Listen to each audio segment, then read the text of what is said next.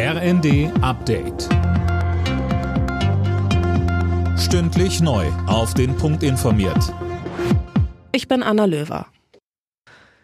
Der ukrainische Botschafter in Deutschland Andrei Melnik muss seinen Posten räumen. Der Diplomat wurde vom ukrainischen Präsidenten Zelensky nach sieben Jahren im Amt entlassen.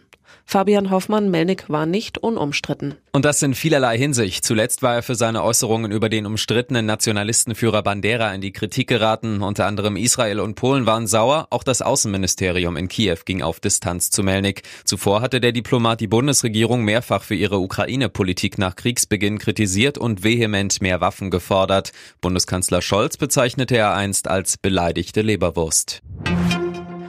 Das Sichern der Energieversorgung in Deutschland wird die Politik noch Jahre beschäftigen. Damit rechnet Kanzler Scholz. Aktuell geht es darum, das Land auf einen Gasmangel vorzubereiten, sagte er in einer Videobotschaft. Außerdem soll der Ausbau der erneuerbaren Energien vorangetrieben werden. Nur zwei Tage nach dem tödlichen Attentat auf Ex-Regierungschef Abe entscheidet Japan heute über die künftige Zusammensetzung des Oberhauses. Bei der zweitägigen Wahl wird die Hälfte der 248 Sitze der Parlamentskammer neu vergeben.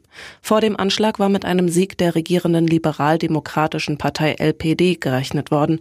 Abe war am Freitag bei einem Wahlkampfauftritt niedergeschossen worden. Der mutmaßliche Täter wurde verhaftet. Japans aktueller Regierungschef Kishida begründete das Festhalten an der Wahl damit, dass Gewaltakte nicht die freie politische Meinungsäußerung beeinträchtigen dürften.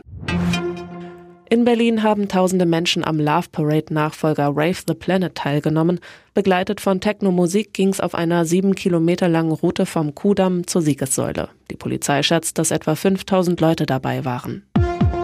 Alle Nachrichten auf rnd.de